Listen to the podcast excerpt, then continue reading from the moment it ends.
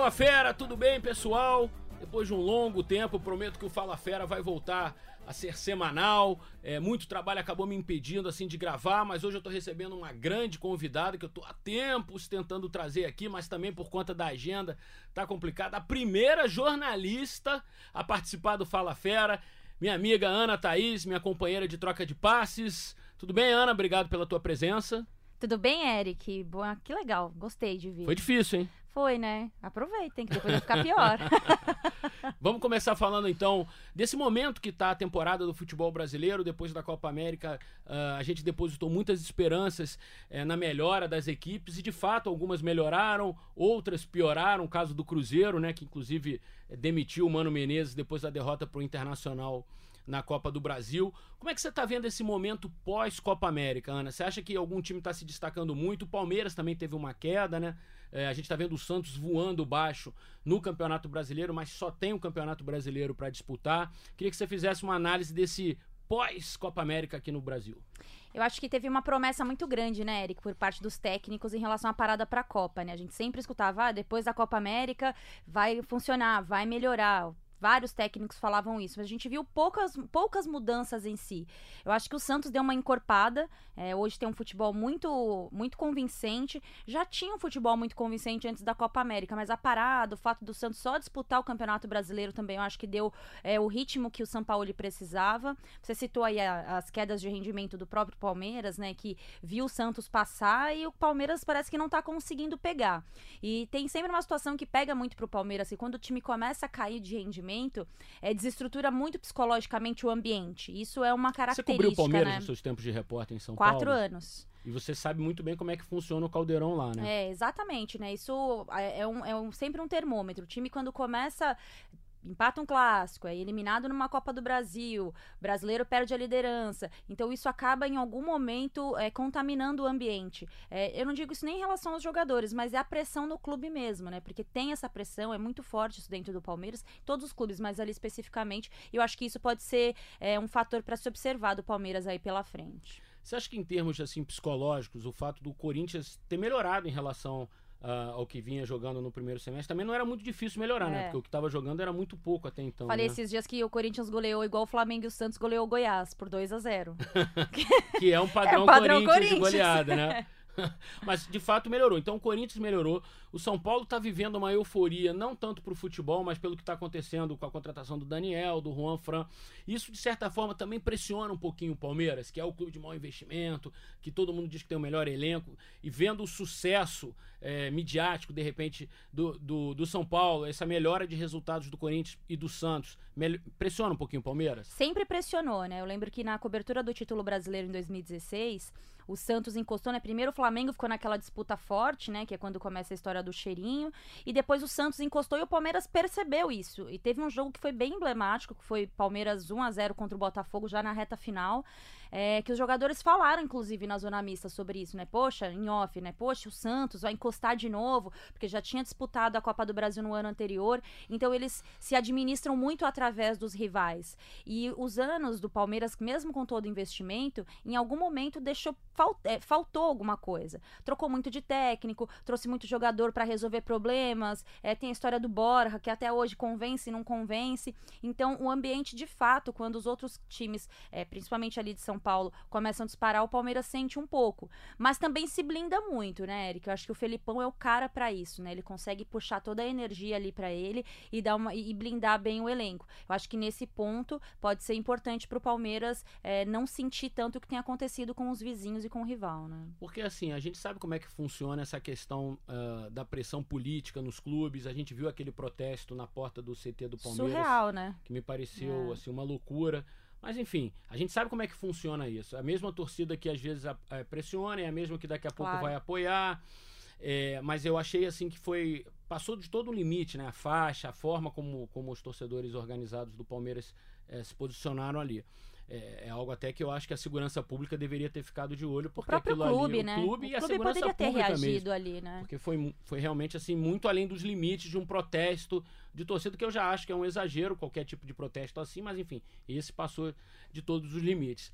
Agora Será que essa questão dos. Todo mundo se pergunta assim: o Santos será que tem fôlego para ir uhum. até o Campeonato Brasileiro? Outro dia eu estava no Bem Amigos com Vanderlei Luxemburgo e a gente conversando uh, antes do programa.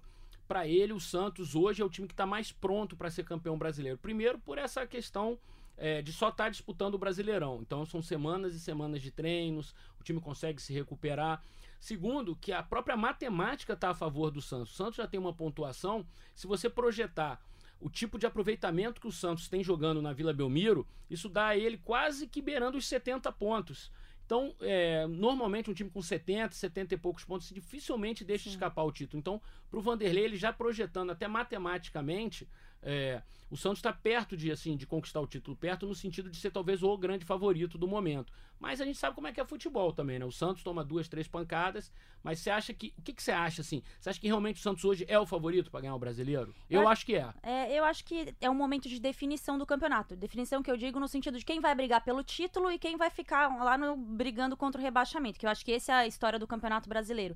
Principalmente depois da história do, da lista de jogos de times que vão para Libertadores, né? Aumentou demais. Quase meio a meio, né? É, exatamente. É, eu acho que a questão do Santos vai, claro, passar pelo elenco. Tem dois pontos que me chamam a atenção: é quanto o Sampaoli consegue melhorar jogador. É, a gente fala, ah, o elenco do Santos tem até nas redes sociais, ah, ah, elenco é modesto ou não é? Eu acho que é um elenco modesto e que ele melhorou muitos jogadores. Embora tenha gastado, né, a folha é, salarial do Santos não é tão baixa, foi pro mercado, mas ele melhorou muito. Eu vou dar dois exemplos. O Jean Mota, que no ano passado Ninguém queria saber do Jean Mota, estava pronto para deixar o clube. E o próprio Pituca, que é um dos melhores jogadores do campeonato, assim, tem tudo para é, estar na seleção do campeonato, inclusive. Eu acho que isso é muito graças ao trabalho, né? E eu falo sempre uma coisa, Eric, em relação ao brasileiro de pontos corridos, que o trabalho do técnico é muito fundamental. Porque nós não temos os melhores jogadores, então o técnico não é só um distribuidor de coletes, né? Ele tem que fazer a diferença no dia a dia. Não desistir de jogador, não ficar olhando para o lado, ah, eu não quero esse, eu não pedi esse. Não tem essa mais de não pedir esse jogador. O jogador tá lá e o técnico tem que aproveitar. Eu acho que essa história de, ah, o técnico que não escolheu o jogador, isso vai ficar no passado. Os técnicos que não abraçarem isso piora. mudam mais do que os jogadores, né? Claro, né? lógico. Então acho que nesse ponto o Santos é, tá, tá, bem, tá bem no Campeonato Brasileiro. E a forma de jogar. Eu acho que vai ser um divisor de águas a passagem do Sampaoli por aqui, porque ele Também não tem medo, ele não tem medo. É, ele tomou goleadas, ele tomou três goleadas e esse acho ano. que o próprio ciúmes que ele está causando claro. na comunidade do futebol já mostra o trabalho que ele tem feito. Perfeito. As pessoas estão olhando assim falando, pô, tá todo mundo elogiando esse cara. E aí a, a própria comunidade do futebol, e vamos ser sinceros, Uh, não são todos, mas alguns técnicos têm resistência claro. de ver um estrangeiro aqui, é, um, dois, três, dez há uma preocupação com reserva de mercado, jamais vão admitir publicamente, mas tem, tem mesmo. Alguns não têm não, mas outros têm. E o sucesso do Sampaoli, ele, ele realmente eu não me lembro, assim, da, da, dos últimos tempos, um técnico que tenha tido um efeito tão determinante, um, um técnico estrangeiro. Tão rápido, né? Tão rápido e com um efeito tão determinante, é. prático, de saltar os olhos de todo mundo, né? É, perfeito, perfeito a sua análise. E a forma de jogar do Santos com o Sampaoli, ela, ela é benéfica para o Campeonato Brasileiro de Pontos Corridos. Porque as, o mata-mata, às vezes você pode jogar mais defensivamente, jogar pelo erro do, do adversário, jogar por uma bola. O Brasileiro de Pontos Corridos, você tem que ousar, você tem que buscar aquela vitória fora de casa. Porque o fator casa é importante para você se salvar do rebaixamento. Beleza, claro. você vence todos os jogos ou tem um bom aproveitamento em casa, você fez a sua pontuação para se manter ali e uma vitória na Série A. Vale três pontos. Três empates é, valem três Exato. pontos. E só que a vitória é critério de desempate. Então, quer dizer, uma vitória vale mais do que três Exato. empates, né? Então, por isso o São Paulo está o São Paulo joga para ganhar o é tempo isso, inteiro. Pode é perder, isso. pode perder, mas ele joga para ganhar o tempo inteiro. Você falou dos jogadores. É, se você for olhar os dois, dois gringos que estão se destacando no, no Santos, o Carlos Sanches, que é um veterano. Sim. Talvez ninguém imaginasse que ele fosse jogar o que ele está jogando. E o Soteldo, que é um baixinho uhum. venezuelano, pequenininho, que está jogando pra caramba, camisa 10 do Santos, camisa do Rei Pelé.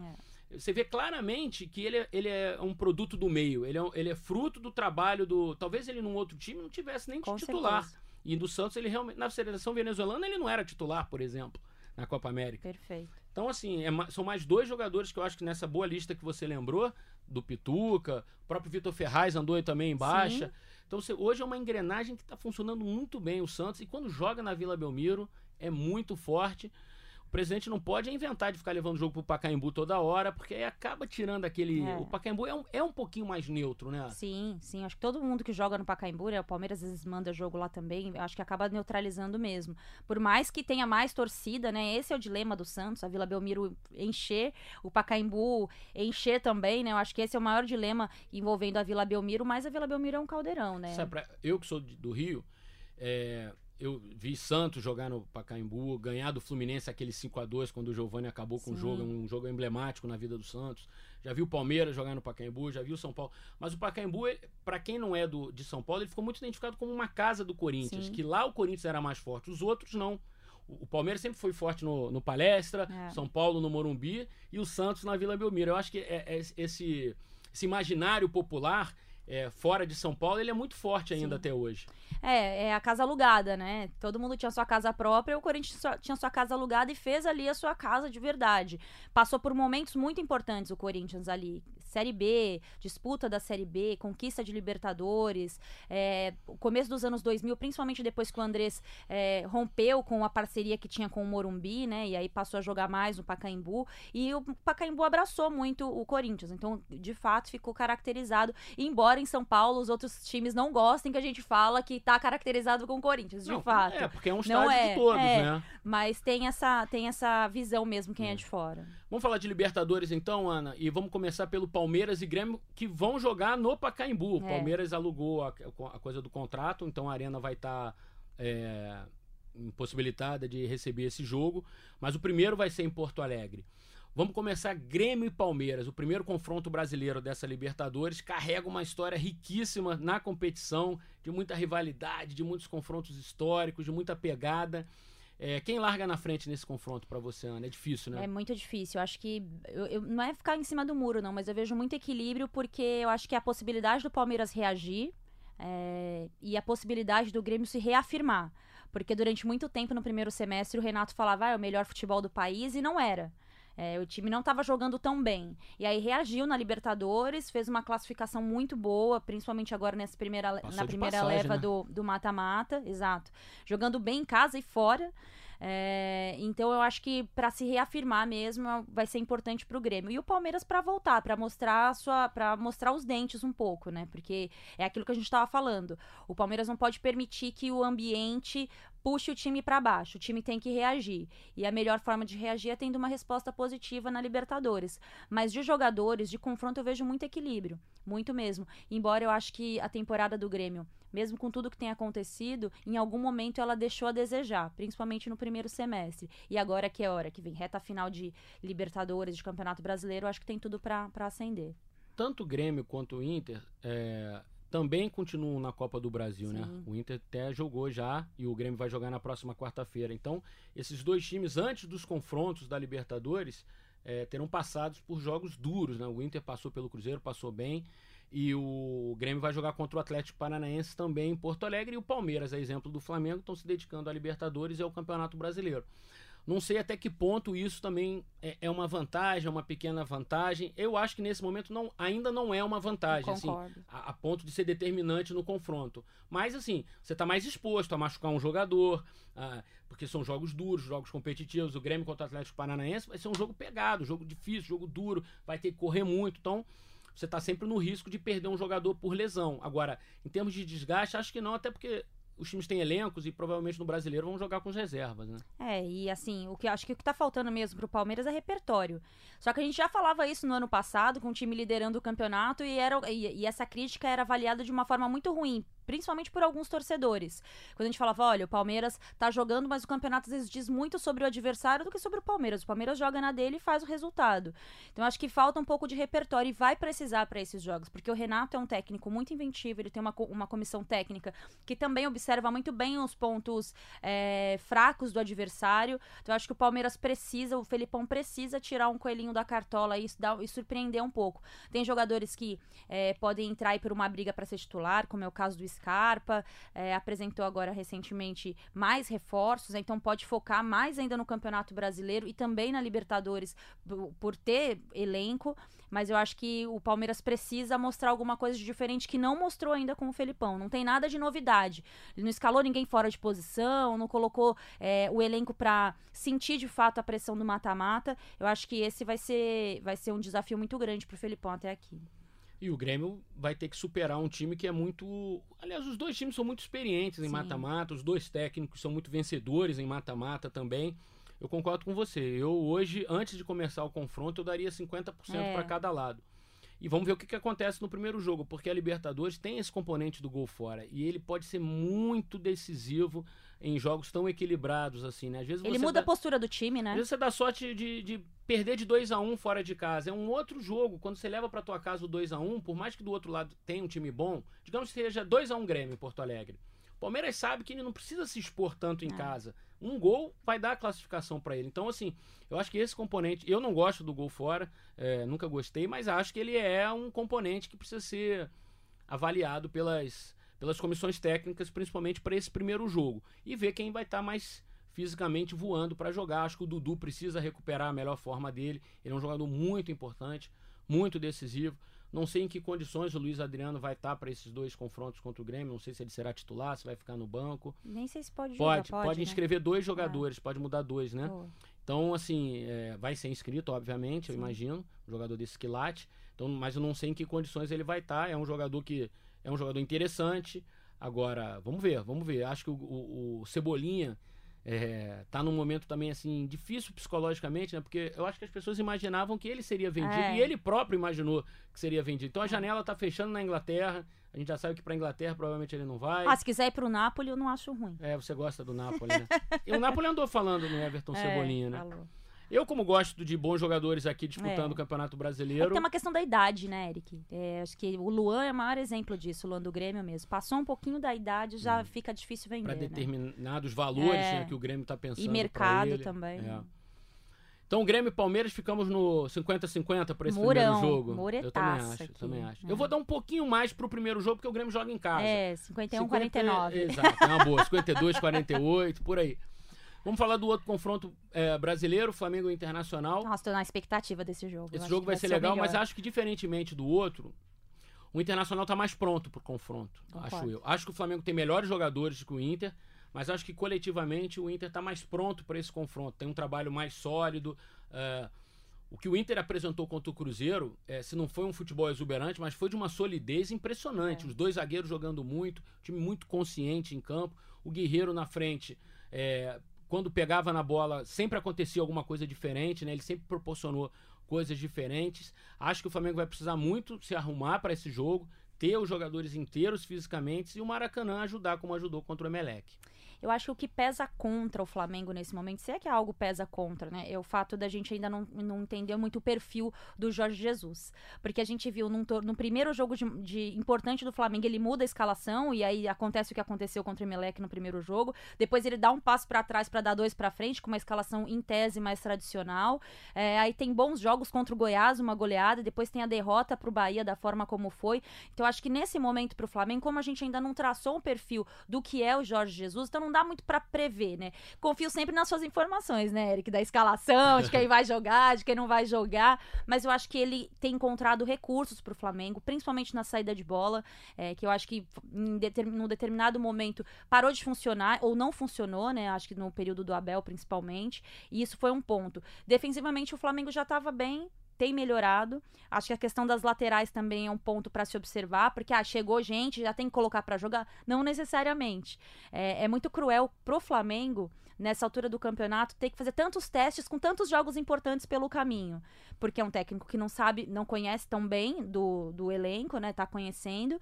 E tem feito um bom trabalho. Eu acho que tá sendo legal o que ele tem feito com o time do Flamengo. É, recuperar a confiança, se é que faltou a confiança em algum momento. E o Gabriel que tá inspirado, né, cara? Eu acho que, assim, tem tudo para ele fazer a melhor temporada dele na, na carreira. É, super deu certo ele com a camisa do Flamengo. E eu acho que passa, o, o bom resultado do Flamengo passa principalmente pelo meio-campo. Se ele não inventar muito por ali, eu acho que dá jogo. Yeah. O, que, o, que, o que me parece uma loucura, a gente olha para o time do Inter e olha para a última temporada, mudou muito pouco, né? Sim. E só mudou porque precisou mudar. É, e mudou com, com alguma qualidade, aumentando a qualidade na frente, com a entrada do Guerreiro.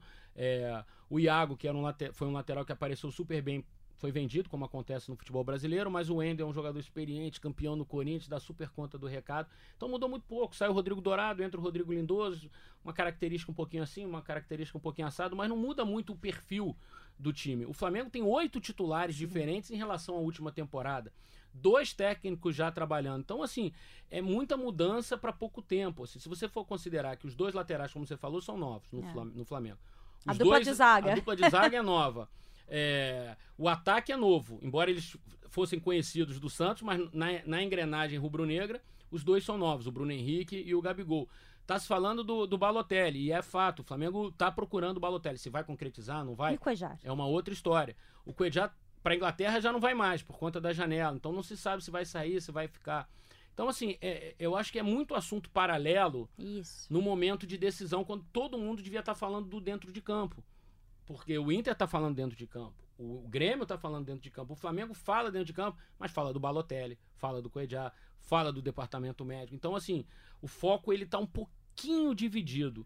E o que você falou do Gabriel, eu essa semana eu escrevi um artigo no Globoesporte.com elogiando o Gabriel e dando a minha humilde opinião, porque que eu acho que ele pode sim ser chamado de Gabigol. Primeiro é um apelido super eu legal. Eu amo esse apelido desde que ele tem 16 é. anos. Eu acho Primeiro, que tem que ter apelido. É, eu acho que é um apelido super legal, porque tem um monte de Gabriel. É. Quando você fala o Gabigol, você sabe exatamente quem você está falando. E segundo, porque eu acho que é um jogador com 22 anos, que tem 108 gols na carreira, já foi artilheiro de Campeonato Brasileiro, três vezes artilheiro da Copa do Brasil já jogou na seleção principal, tá tentando retomar, não foi bem na Europa? Não foi bem na Europa, fracassou na Inter de Milão e fracassou no Benfica, com mas ele tem anos, só 22 né? anos. É, Pode ser que ele recomece uma nova etapa na, na Europa. E aí eu fiz uma, uma uma, um parágrafo dizendo que eu acho que ele bebe na mesma fonte do Cristiano Ronaldo quando ele dá muito valor à preparação física. Eu sempre falei isso. O Gabriel hoje ele tá muito mais forte do que ele era no Santos. A gente botou umas fotos, ele era um menino assim magrinho. Em Santos, Eric, é, ele tinha uma academia dentro de casa. Aí você sabe que eu apanhei pra caramba porque as pessoas disseram que é. eu tava dizendo que ele é o Cristiano Ronaldo. é difícil, assim, de beber na fonte, quer dizer se inspirar. Perfeito, porque eu faço a mesma comparação, gente. Copiar. Eu faço a mesmíssima tentar comparação. ser igual. Não quer dizer que vá ou que é. é igual. Então é isso que eu quis dizer. E acho que, assim, é, se você olhar as fotos do Gabriel quando ele subiu no Santos para as fotos dele no Flamengo, é um outro jogador no aspecto físico. Ele Pega tá a carreira dele forte. em relação a lesões. Não tem. É muito raro o Gabriel ter lesão. Ele fisicamente é muito bem preparado. E eu me surpreendeu muito quando ele estava no Santos, quando ele montou uma estrutura em casa para fazer recuperação, é, uma estrutura física. Ele sempre teve uma preocupação muito grande com o corpo. Eu acho que essa comparação é ótima, eu sempre fiz também, porque você não está comparando o que eles fazem em não, campo. É... é... a postura dele como atleta, de aprimorar de o talento dele forte, a partir do corpo. Pode render mais claro. como o Cristiano. O Cristiano é uma máquina de treinamento, é. de musculação, de, de preparação física, porque ele sabe que é o melhor, que ele vai render mais assim. E acho que o Gabriel tem um pouco dessa consciência. Ele vê no Cristiano uma inspiração e ele tem esse potencial genético de ficar mais forte. Acho que ele tem apostado nisso. Você viu que o Gabriel hoje é um outro, é um garoto de 20 anos muito forte. Sim. Dificilmente ele cai com é, ele enfrenta os zagueiros assim. Então, foi mais ou menos isso que eu quis dizer. Acho que é o melhor jogador do Flamengo na temporada e é o único que é emprestado, né? Ironia do destino, é o único é. que o Flamengo não detém os direitos. Vamos no palpite aqui. Pro primeiro jogo, eu acho que o Flamengo tem uma vantagem por ser muito forte no Maracanã. É. Mas pro confronto, eu daria 55 a 45 pro Inter. Confronto. Pode ser. Não, pode ser. Concordo com você. É, eu acho que o Inter é um time muito maduro. Acho que a maturidade é o ponto-chave desse time. Se você falar assim, ah, um time cheio de craques, não. Mas o Edenilson tá jogando muito, inclusive pode ser convocado. É, o Paulo tá sempre lá incomodando. É, o Odair conseguiu explorar e colocar o, o, o D'Alessandro para voltar a jogar bem. Seu, importante, né? Sem explorar o D'Alessandro, sem precisar ficar voltando para marcar. Ele joga numa faixa de campo que ele faz a diferença. É a dupla de zaga hoje, para mim, a, na temporada 2019, eu falei muito isso. Olha, gente, é, 2019 ninguém tá jogando mais que o Moledo e o Cuesta. Concordo 100%. Por mais que tenha o Kahneman e o Jeromel, que eu acho incríveis, o Luan e o Gomes do Palmeiras. Dedé e o Léo também Dedé e o Léo, mas assim, a temporada dos dois é acho. muito Eles se completam. É. Eles, eles têm muita segurança no jogo aéreo, é. assim, são difíceis de serem batidos no um contra um. A gente viu alguns lances do Pedro Rocha tentando e, e o Moledo chegando duro, é. chegando firme na cobertura, inteligente na, nas coberturas, enfim. Acho que é uma dupla de zaga que concordo com você plenamente, assim. Acho que é a melhor hoje, é. atuando É a melhor hoje do Isso, futebol 2019. brasileiro. Não que eles são melhores que Claro. ninguém, mas no ano de 2019 eu achei que eu acho que eles estão jogando muito.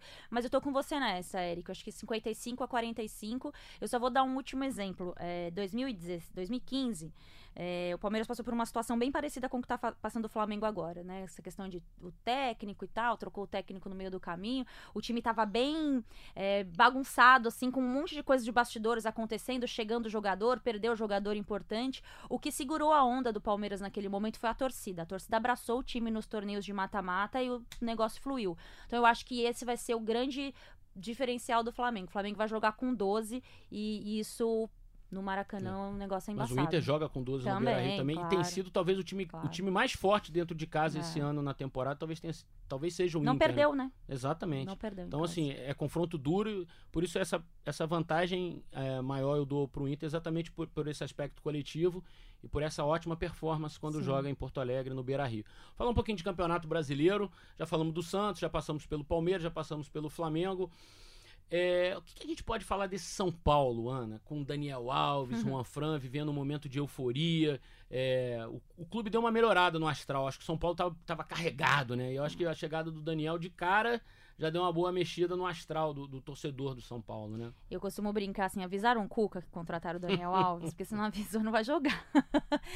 É, não, eu acho que o São Paulo tem tudo pra, pra... O São Paulo tá bem colocado no campeonato. Muitas vezes o resultado não diz respeito à atuação, porque às vezes o time joga mal e ganha.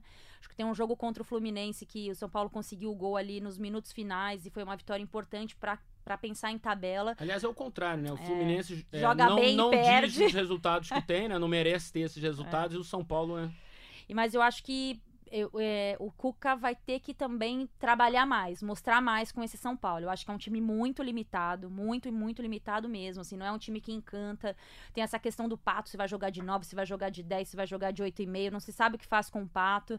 É, o Cuca pega no pé disso- com isso mesmo. Sempre foi assim, todos os clubes que ele passou. Então eu acho que agora diz respeito ao Cuca o trabalho do São Paulo, porque peças ele tem, ele tem bons jogadores em várias posições, em várias posições. Acho que agora é o trabalho do técnico. A gente falou do Sampaoli, a diferença que ele fez pro time do Santos, o Cuca ainda não fez pro time do São Paulo. E eu acho que vai ter que fazer, principalmente porque agora tem um monte de jogador experiente para ele comandar. E é exemplo do Santos, o São Paulo tá só focado na- no Campeonato Brasileiro, com semanas e semanas de treinamentos, né? Ele pode explorar melhor essa parte, né? É, e pode ganhar jogando melhor. É, ganhar é legal, muito, mas eu acho que dá pra jogar e ganhar, dá para ganhar jogando melhor, porque tem peça pra isso. Tem um bom meio-campo, tem um bons atacantes, agora tem bons laterais, tem um ótimo goleiro. É, eu acho que o Cuca vai ter que trabalhar mais aí pra conseguir fazer o São Paulo jogar melhor e demonstrar um futebol de acordo com o elenco. Eu assisti a coletiva do Daniel Alves, eu achei ele mais ponderado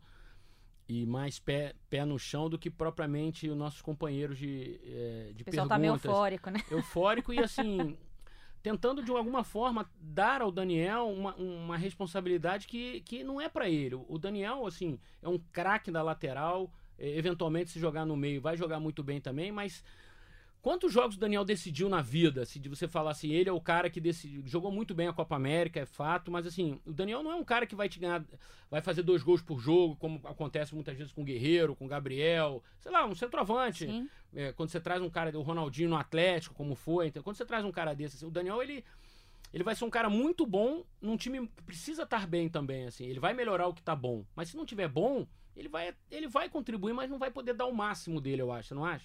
Eu acho, e, eu, e o São Paulo tem um exemplo. Eu, co- eu cobri o São Paulo na época que o Murici estava lá, quando veio o Kaká. E o Kaká tinha uma liderança muito importante para o São Paulo, porque ele não era o líder em assistências, ele não tinha muitos gols, mas ele tinha uma liderança moral sobre o grupo que movia o São Paulo é, a fazer uma boa campanha. Se eu não estiver enganado, acho que o São Paulo foi vice-campeão brasileiro com o Murici em 2014. Preciso até confirmar depois. É, mas ele fez uma boa campanha e ele acendeu o time. Então, o time do São Paulo, o elenco do São Paulo precisa dessa referência. Ele sempre é norteado por uma referência. Tricampeão brasileiro com o Murici. O Murici era a referência daquele time junto com o Rogério Ceni.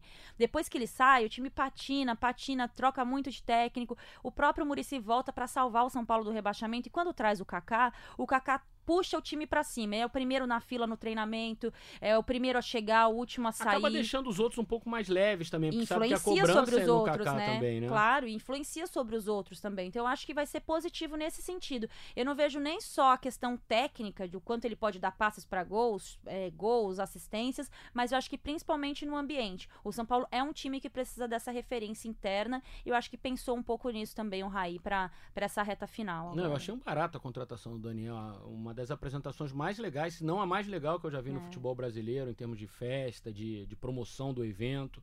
Acho que o São Paulo foi brilhante desde o anúncio até a apresentação dele, enfim. E a ousadia, né, Eric, de buscar um cara que tinha mercado ainda, É. talvez num, num, num outro time que não seja o Juventus, os times que ele estava acostumado, mas um cara com mercado. É. E para jogar a Copa do Mundo ainda, né? Com 36 anos, mas com um físico de menino ainda. A gente viu na Copa América. assim. Cabeça boa também. A minha dúvida é só essa, assim, das pessoas esperarem que ele, que ele faça o São Paulo ser campeão. Ele, a chegada dele simplesmente muda o São Paulo de patamar. Eu acho que isso aconteceria no Brasil se um time traz o Neymar, por exemplo. Sim. Você traz o Neymar hoje, bota em qualquer time brasileiro desse, assim, esse, esse time passa a ser imediatamente favorito ao título, porque esse cara, ele é diferente mesmo. no- Dá pra fazer um paralelo, isso eu que já quis te perguntar, desculpa inverter o papel. Dá pra fazer um paralelo com a volta do Júnior? Não tô falando da volta, assim, eu Uhum, tô falando de, uhum. em nível de atuação, porque o Júnior tava jogando muito, né? Com 38 anos ainda sim, no Brasil. sim, ele né? chegou. O, o Júnior, quando chegou em 90, eh, ele chegou num momento conturbado do Flamengo, porque o Flamengo tinha acabado de perder o Bebeto pro Vasco. Então isso tudo causou um. Você Sim, imagina, o sim. Bebeto era. Uma hecatombe, né? É, e aí o Flamengo, com dinheiro, repatriou o Renato Gaúcho, repatriou o Júnior, fez algumas contratações. Só que num primeiro momento a coisa estava tão desorganizada que não deu, não deu muito certo. Assim, o Zico ainda estava encerrando a carreira dele no Flamengo, o Zico encerrou. E aí, assim, depois a coisa foi andando, andando, andando, e aí o, o Júnior mais velho ganha um Carioca em 91 e ganha o Campeonato Brasileiro em 92 e logo depois ele, ele se retira dos gramados. Assim. E ele fazia diferença naquele time. Sim, jogou muito. É. Além de ser Então, o esse- capitão. Essa- é isso que eu acho que passa É. pela, pela história Não, do Daniel, Daniel é, uma- é né? um- é um bom paralelo, sim. É um bom paralelo, sim. O Daniel com o Júnior. O Júnior não é aquele cara também que vai fazer. que não, não era de fazer tantos gols por jogo, por campeonato. Ele jamais foi artilheiro de algum campeonato. Como o Daniel. Como eu sou muito mais jovem que o Eric, eu não lembro dessa Não, fase. mas Tô é brincando, isso. eu Não, lembro mas assim. Eu lembro que boa- ele jogou muito bem, né? Assim, o fato é que todos esses caras desse nível, quando voltam, eles fazem alguma diferença. A gente viu o Adriano, Ronaldo é, Fenômeno, né? Ronaldo Fenômeno, ah, vai, o Robinho, quando voltou, deu sustentação pro Neymar, pro André, pro Ganso, para esses meninos, né? Para aquele Santos fantástico, enfim. Então, é, eles fazem alguma diferença. assim. Como eu acho que o Rafinha já tá fazendo diferença na lateral direita do Flamengo, como eu acho que o Felipe Luiz vai fazer diferença, é, não no nível do Daniel, mas acho que vai, vai melhorar. Com certeza. E, e outros jogadores que voltam pro futebol brasileiro, assim, acho que fazem a diferença mesmo, assim. É bem bacana. Agora vamos falar um pouquinho do, do Fluminense, assim. A gente usou os dois lados da moeda, assim. Me impressiona o bom futebol que o Fluminense apresenta. É legal ver o Sim. Fluminense jogar. É prazeroso ver o Fluminense jogar. É, ainda que eu acho que o Fernando às vezes seja radical demais num, num pontinho ou outro, mas que seja, que, que seja, se ele acha que é melhor assim do que ficar jogando por uma bola e. é, por que, que os resultados não acontecem é, proporcionalmente ao bom futebol que o Fluminense apresenta? Olha, eu vou usar uma palavra que é péssima, os técnicos odeiam, mas eu acho que em algum momento falta um pouco de sorte também. Porque o time tá ali jogando, mastigando, mastigando, aí vai e toma um gol nos acréscimos. É, o time tá. Tanto que a Copa, a- na Sul-Americana tá super bem, né? Passou e vai, Vai encar- pegar o vai pegar o Corinthians agora, de igual para igual. jogos, acho que de igual para igual. Mas eu acho que é, é cruel falar isso. Claro que tem a competência de não fazer o gol durante os 90 minutos, mas acho que falta até um pouco de sorte pro Fernando Diniz. Eu também acho, eu acho que tem isso no futebol, Porque assim, um é- imponderável às vezes. Porque, assim, joga bem. Ele é daqueles técnicos que a gente tava falando que melhora jogador. É, o Nino. o Nino tá jogando muito com ele. Matheus que Ferraz. tá jogando Matheus. Ferraz, antes de se lesionar também. O Caio Henrique, impressionante. Também seleção do campeonato, com certeza, assim, pelo Improvisado na lateral, né? Exatamente. Então, assim, o Johnny Gonzalez, a volta do Pedro. é, então, assim, tem. Lançou os meninos que estão fazendo o maior sucesso, o João Ganso, Pedro e Marcos Paulo. João né? Pedro e Marcos Paulo, o próprio o Ganso, que é, voltou numa Alan, é um responsabilidade jogador que tem muito mu- grande. Tá muito bem, o Alan, Muito. volante, que tava na Europa, é. é. muito bem. Então, assim, são bons jogadores e ele conseguiu. Agora, o Igor Julião também conseguindo se firmar na lateral. Então, acho que são bons jogadores, jovens e com o potencial do técnico que façam que eles melhorem ainda mais. Mas eu acho que sempre falta essa questão da sorte. É incrível, assim, você vê assim, o time do Botafogo e do Fluminense, o time do Fluminense é melhor do que o time do Botafogo. É, mais agradável de assistir jogar. E até de jogadores mesmo. Eu acho É. que o Fluminense tem mais peças do que o Botafogo. Aí você vai ver a pontuação, o Botafogo tem 19 pontos no Campeonato Brasileiro. E o Fluminense tem. Cadê, cadê, cadê o Flu? Cadê o Flu? Cadê o Flu? Cadê o Flu? Flu, Flu. Botafogo tem 19 e o Flu 12. Quer dizer, tá ali na beira da zona do rebaixamento. São 7 pontos de diferença. É muito ponto. Sim. É, o time do Fluminense é muito melhor do que o do Botafogo, na minha opinião. Concordo. De peças, é, do jogo em si. Acho que assim, é um time que encara qualquer um de igual para igual, olhando no olho os, os de maior investimento. O jogo contra o Grêmio é maior resumo. É disso, isso, é né? isso.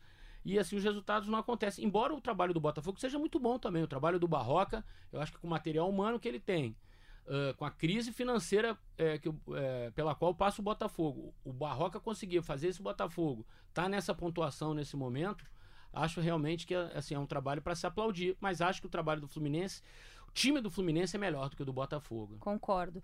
O pré-Copa América do Botafogo é melhor do que o pós, né? Os resultados, até, até o desempenho do time também é melhor. Perdeu o Eric, tá tentando se reorganizar com isso. É, o Barroca tem um ponto nesse trabalho dele no Botafogo que me chamou muito a atenção, que foi o novo posicionamento que ele deu pro Cícero. Eu nunca vi na carreira do Cícero, ele pode, ouvindo o podcast depois, me desmentir, alguém colocar pra jogar de primeiro volante, né? Como a- ele começa armando o time, ele quase não sai da cabeça de área. A gente viu o Cícero Fluminense, no Santos, no Grêmio, São Paulo, sempre aparecer pra fazer um gol. Sempre o terceiro sempre homem do meio críticas campo. é, por não ser um É. cara com muita mobilidade em campo, né? Perfeito. E sempre aparecia pra fazer gol, sempre gol de cabeça. A gente até brincava em São Paulo na época. Não importa quanto vai ser o jogo, se o Cícero tá jogando, vai ter um gol dele. De cabeça, De normalmente. cabeça, exato. E isso não tem mais no, no, no Botafogo. Diminuiu, mas ele tem uma nova função. E eu acho isso muito do trabalho do Barroca. O dedo do Barroca de organizar essa saída de bola com o Cícero e liberar um pouco mais o Alex Santana. Também pelas limitações que tem o Alex Santana, né? Que é um jogador que se projeta bem pra área, Bom chute. bom chute, mas também não consegue armar o time, né? Então ele sente muita falta disso e reflete no trabalho do João Paulo, que também não consegue armar porque ele precisa desse segundo jogador ali pra compor com ele e vai respingando nas outras pontas. Diego Souza, a própria saída do Eric. Um elenco curto que não É. te dá muita manobra, né? Exato. Então acho que passa por isso o- a atuação limitada do Botafogo. Eu, eu ainda acho que o trabalho do Barroca é bom, ele conseguiu organizar as peças dentro dessa limitação, mas o pós-Copa América, eh, os resultados e o próprio desempenho, não os resultados, mas o desempenho do time caiu bastante. Pra gente encerrar, Corinthians e Atlético Mineiro são duas boas assim apostas. Você acha que esses times podem chegar a incomodar o Santos na briga pelo título ou vão brigar por Libertadores, por uma vaga no G4, no G6? Tem muito campeonato pela frente, né, Eric? Eu acho que o nível de concentração do Santos coloca ele, sim, como um dos favoritos para o título brasileiro. Agora, o Corinthians, é, com o Carilli, sabe correr atrás das coisas, né? É um time que não se acomoda, ele tá sempre buscando alguma coisa de diferente. Eu acho que eu- faço um paralelo até o trabalho do Carilli com o Dair Helman, né? Como eles têm que evoluir em, em relação a ser técnico de futebol, é, de fazer o time ficar mais ofensivo, de encontrar recursos para isso, e o Carilli tem demonstrado que tem evolu- né? evoluído, exatamente.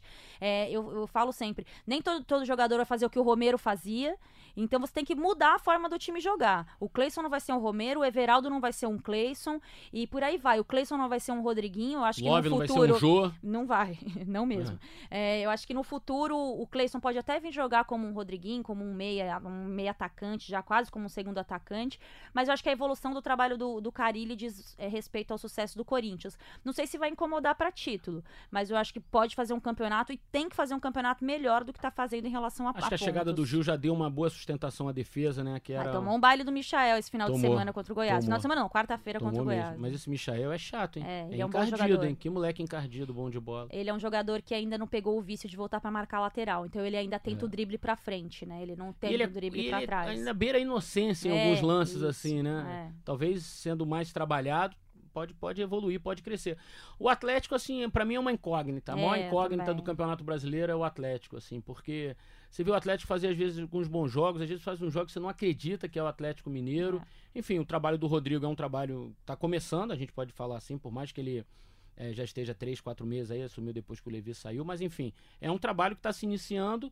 Acho que tem uma boa pontuação e margem de crescimento. Tá na Sul-Americana também, de um lado que é muito mais tranquilo que o Sim, lado de sim. Fluminense e Corinthians. Acho que dificilmente o Atlético não vai estar na final da Sul-Americana. Concordo. Acho que tem muita chance de estar na final do- da, da Sul-Americana, que seria é, uma, uma, uma, uma coroação legal pro Rodrigo que está começando. É, é um time que oscila demais, né? Ele teve um meio campo, agora depois ele mudou, voltou de novo, Elias voltou a jogar bem, é, teve problema com o sistema defensivo, o Atlético tomava muito gol.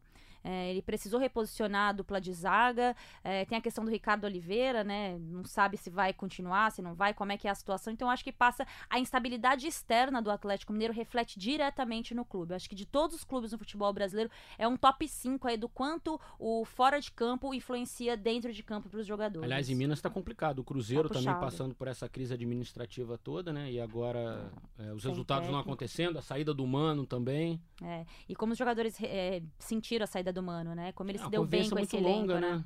É, tinha muito jogador que era muito desafiado em outros clubes. O próprio caso do Robinho, né? O Robinho passou pelo Santos, não vingou. No Palmeiras saiu de lá numa situação que até hoje ninguém entendeu muito bem. Quando ele vai pro Cruzeiro, com um técnico como o Mano, o Mano deu liberdade para ele virar o que ele virou, um líder, quase um titular absoluto. Acho que essa relação afina com o técnico. Mas a situação do Cruzeiro é perigosa. Tem que olhar muito para a parte de baixo da tabela, porque time grande, quando acorda para a realidade, é. já fica difícil de reagir. Não, né? Passando por uma crise administrativa, Total. talvez a maior da história do clube, quer dizer, é complicado para você também não dizer que isso, ah, a gente consegue blindar, não entrar em campo, é muito difícil. Sim. Se a bola tá entrando, você até blinda, mas quando a bola começa a não entrar, as coisas se misturam, não tem jeito. A gente sabe como é que funciona o ambiente de clube grande é, no Brasil. Exatamente. Eu acho que tem que acordar. Todo dia, quando acordar, tem que olhar a tabela do Campeonato Brasileiro e falar: estamos na zona de rebaixamento, estamos é. perto da zona de rebaixamento. Porque é isso aí que vai fazer o time acordar.